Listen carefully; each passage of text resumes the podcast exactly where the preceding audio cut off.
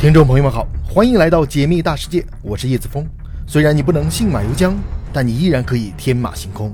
也许你只在方寸之间，但你依然拥有星辰大海。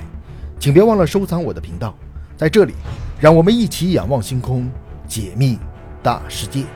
今天我们的主题是关于宇宙中七个有趣的冷知识。最后那颗行星，你想去吗？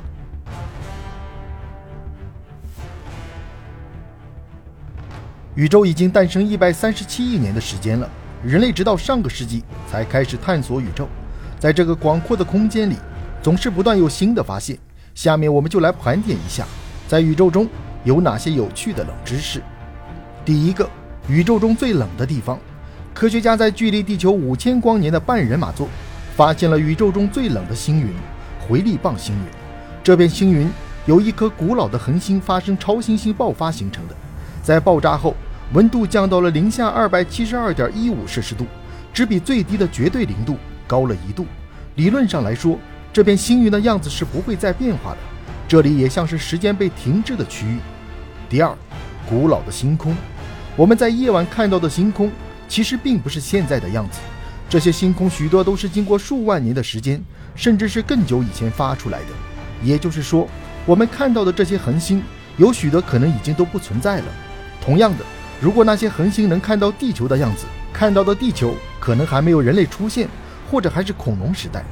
第三，木星上有一片奇特的液氢海洋。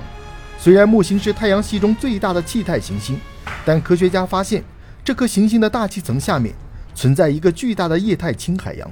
这是因为木星内部的压力极其巨大，氢气在这种高压环境下会形成液态，而木星除了核心以外，没有真正的陆地。这片液态氢海洋也成为了太阳系中最大的海洋。第四，体积越小的恒星寿命越长。盾牌座 U-Y 是人类在宇宙中发现的最大的恒星。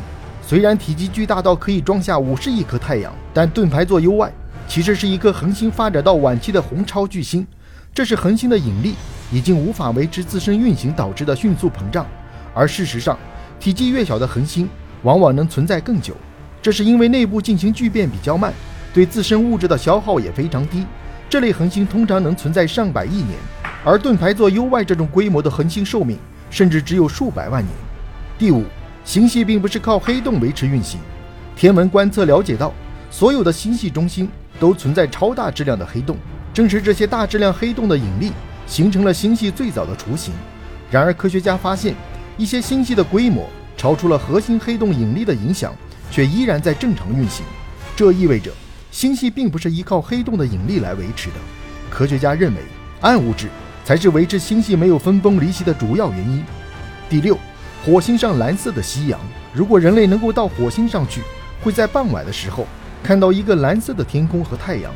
由于火星上接收到的太阳光只有地球的一半左右，阳光中大多数的红色光谱会被火星的大气层给过滤掉。当日落的时候，照射来的阳光会大幅降低，这时火星的天空。就会呈现出一片朦胧的蓝色。第七，由钻石构成的星球，天文学家从距离地球四十光年的地方发现了一颗遍地是钻石的行星——五十五 Cancri。这颗行星主要由碳和碳化合物构成。由于围绕恒星的距离较近，导致星球表面有巨大的高温高压环境，足以让表面的石墨分子结构更紧密，从而转变成钻石。不过，科学家认为，这种钻石星球在宇宙中其实很常见。